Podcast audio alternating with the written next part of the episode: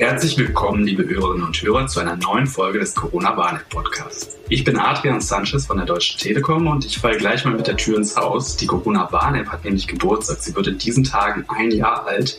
Der perfekte Anlass, um zumindest bis hierher mal Bilanz zu ziehen. Und damit ja auch die Frage zu beantworten, kann Deutschland digital? Dazu rede ich mit Hilmar Schepp von SAP und Nicole Schmidt von der Deutschen Telekom. Hallo ihr beiden. Hallo Adrian. Hallo Adrian, hallo Nicole. Die Corona-Warn-App hat ja inzwischen mehr als 28 Millionen Downloads. Das ist mindestens Europarekord. Und jetzt mal Hand aufs Herz. Auf was für Downloadzahlen hattet ihr insgeheim so gehofft? Oh, jetzt muss ich einmal tief durchatmen. Das ist ganz schwer zu sagen. Wenn ich jetzt sage 10, zu niedrig, sage ich 15, zu niedrig. Also auf 20 habe ich schon gehofft, aber was jetzt gekommen ist, das ist schon recht ordentlich. Ja, also ich sage da ganz ehrlich, ich habe einen Tag vor dem Start der App einen Kollegen etwas skeptisch beäugt und der meinte damals, er wäre persönlich enttäuscht, wenn es weniger als 10 Millionen Downloads wären.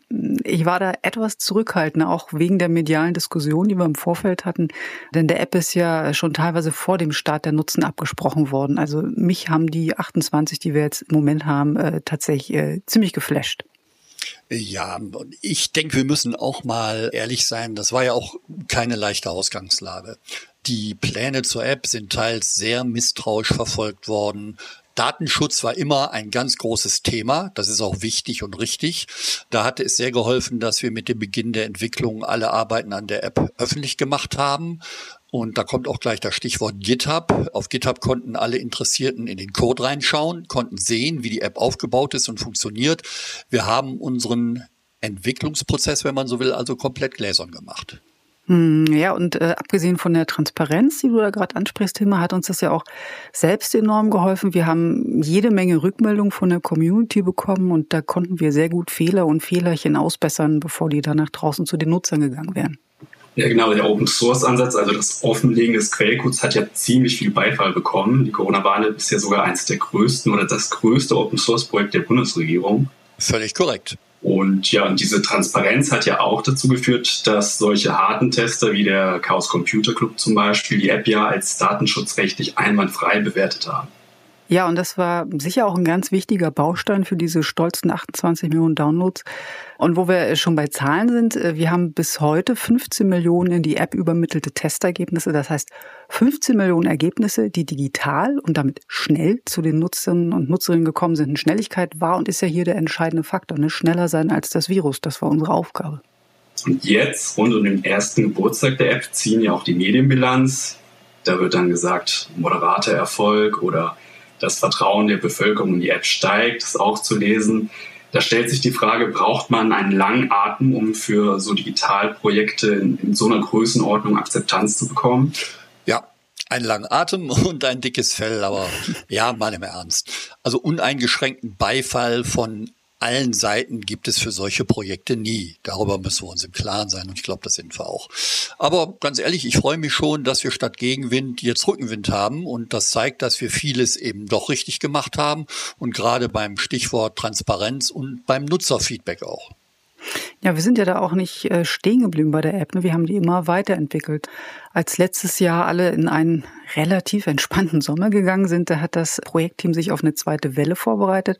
Und seit Dezember haben wir fast zuverlässig im Zwei-Wochen-Rhythmus jeweils ein neues Release rausgebracht. Und ich glaube schon, dass sich dann da auch zeigt, dass das nicht nur irgendein Projekt für uns war, sondern im Gegenteil, dass da ganz, ganz viel Herzblut drin steckt. Und der Projektleiter aus der Telekom-Mannschaft, der hat das Arbeiten an der App kürzlich als im Kampfmodus beschrieben und ich finde, das trifft es auch ganz gut. Und sag mal, wenn ich das so höre, würde ich mal fragen, ist die heutige App eigentlich noch die App vom ersten Tag? Ein klares Jein. ja, Nicole, da hast du ja wahrscheinlich recht. Also in ihrer Kernfunktionalität, also dem Warnen vor Begegnungen mit infizierten Menschen, ist sie das mit Sicherheit. Aber sie ist auch so viel mehr geworden. Und da kam als erstes das Kontakttagebuch hinzu, dann die Eventfunktion, die Schnelltestintegration und jetzt aktuell eben auch die Impfzertifikate. Das ist so ein bisschen wie das berühmte Schweizer Taschenmesser und da können wir auch stolz drauf sein. Ja, oder die eierlegende Wollmilchsau. Und welche Funktion kriegt der digitale Rounder dann als nächstes? Oder gibt es da jetzt gar keine neuen Funktionalitäten mehr? Schon alles ausgereizt? Nee, wir sind da noch nicht am Ende der Reise. Als nächstes kommt dann erstmal der Genesenstatus, der dann gleichberechtigt mit dem Status geimpft in der App abgelegt werden kann. Ja, und was die aktuelle Release-Planung angeht, die geht schon gut in den Sommer rein. Und was da genau noch gebraucht wird und kommen kann, hängt natürlich auch davon ab, wie sich die Pandemie weiterentwickelt. Um es mal so zu formulieren, das Virus entscheidet also gewissermaßen auch darüber mit, wie weit unsere digitale Reise mit der Corona-Warn-App noch geht. Und äh, bevor wir jetzt nur klatschen, gibt es denn auch Punkte, die euch noch drücken? Naja, also äh, es gibt einen Punkt, der allerdings mit der App vielleicht selbst nicht so direkt zu tun hat. Aber mich stört er trotzdem so ein bisschen. Zuerst das Positive. Also es sind bisher mehr als 475.000 positive Testergebnisse per App geteilt worden.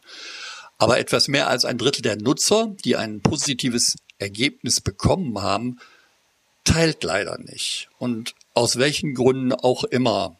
Und Natürlich ist es jedem und jeder freigestellt, die App überhaupt zu nutzen, beziehungsweise welche Funktionen zu nutzen sind. Aber ich persönlich fände es eben wirklich nur fair, wenn man selbst vor einer Infektionsgefahr gewarnt werden will, eine Warnung auch an andere weiterzugeben. Das ist äh, in der Wissenschaft wird das als Altruismus beschrieben. Ne? Ich möchte da an dieser Stelle auch noch mal ganz deutlich und klar sagen: Alle Warnungen sind verlässlich anonym. Das sind absolut keine Rückschlüsse auf warnende Personen möglich. Das ist nochmal ganz wichtig zu betonen. Und sag mal, ihr habt ja die Corona-Warn-App von Beginn an begleitet, durch alle Höhen und Tiefen sozusagen. Was ist euch da besonders im Gedächtnis hängen geblieben? Also mir fällt da sofort ein Tag im April ein, also April 2021. Das war auf dem Höhepunkt der dritten Welle. Da habe ich morgens in die App geschaut, in die aktuellen Kennzahlen. Das mache ich jeden Morgen. Und an dem Tag stand in der Statistik, und da war eine Person zum ersten Mal die 5000. Also mehr als 5000 Nutzer, die an einem Tag ihr positives Testergebnis in der App geteilt haben. Ja, 5000 an einem Tag. Das war so der Moment, wo für mich dann absolut klar war, wie wirkmächtig dieses digitale Werkzeug ist. Ja, bei mir war das eigentlich noch viel früher und ich kann mich daran noch genau wie heute erinnern. Wir hatten ja die Corona-Warn-App konzipiert zum Warn. Ne? Einmal runtergeladen, sozusagen aktiviert und dann in die Hosentasche und gut ist und liebe Nutzerin, lieber Nutzer, du wirst dann gewarnt. So, und dann kam aber doch so ein kleiner Schluck auf, so dass das automatisch dann doch nicht im Hintergrund so funktionierte. Und dann gab es ja auch so die erste Medienschelte. Das war für mich so, ah, okay, wir reden über Technologie, wir reden über Technik. Und das klappt dann auch manchmal nicht. Da sind wir dann natürlich auch sehr schnell rangegangen und äh, haben das auch behoben. War uns aber dann auch plötzlich klar, doch von der Kommunikation her mal zu sagen, hört mal zu, holt die App ruhig mal aus der Hosentasche raus, macht sie mal auf, guckt mal drauf. Und das übrigens war dann auch so ein Punkt, denke ich mir, wo wir alle überlegt haben, so ein bisschen Interaktion mit der App wird gar nicht schaden. Und dann kamen ja auch so die Statistiken da rein und so weiter, dass wirklich so eine Art gewisse Interaktion mit der App dann da war und ich sage jetzt mal ein Grund da war, die zu öffnen. Und ich glaube, das ist auch dann gleichzeitig was, was wir da gelernt haben in der ganzen Entwicklung. Mhm. Und wenn wir jetzt mal so ein bisschen breiter auf die ganze Sache blicken, jetzt nach einem Jahr Corona war, wie würde euer Fazit lauten? Kann Deutschland digital? Also für mich ein klares Ja. Natürlich hat man nicht bei allem und jedem die super optimalen Bedingungen, aber letztlich würde ich sagen, vor allem dieses Projekt mit der Corona-Warn-App hat gezeigt, dass wir da doch was auf die Beine stellen können, alle an einem Strang ziehen und wenn es mal hier und da hakt, dann ist das nur natürlich. Und ich sag mal, das muss jetzt alles weitergehen, weiter begleitet werden, weiter aufgebaut werden. Aber da haben wir was losgestoßen. Ich glaube, das ist eine hervorragende Grundlage. Ja, ich glaube auch, dass ähm, das Projekt gezeigt hat, dass Deutschland digital viel mehr kann, als es denkt. Aber die Voraussetzung dafür ist auch, dass sich alle ehrlich machen und die Gesamtlage betrachten. Wir haben ja mit der Corona-Warn-App ein wirklich überzeugendes digitales Großprojekt gestemmt, auf das auch international geschaut wurde. Ähm, aber zu dem gleichen Zeitpunkt, an dem wir das geschafft haben, haben wir aus den Gesundheitsämtern auch erstmal die Faxgeräte verbannt. Und da sage ich mal so, eine Schwalbe macht noch keinen Sommer. Schön gesagt, Nicole. Ja, schönes Schlusswort. Damit würde ich sagen, kommen wir auch zum Ende unserer Geburtstagsausgabe. Danke Hilma und danke Nicole für eure Eindrücke. Ich nehme mit, die Corona-Warn-App hat in diesem vergangenen Jahr eine aufregende Reise hinter sich und sie ist lange noch nicht vorbei. Wir halten darüber auch in den nächsten Folgen weiter auf dem Laufenden. Ich sage Tschüss, danke fürs Zuhören und bis zum nächsten Mal. Tschüss. Tschüss.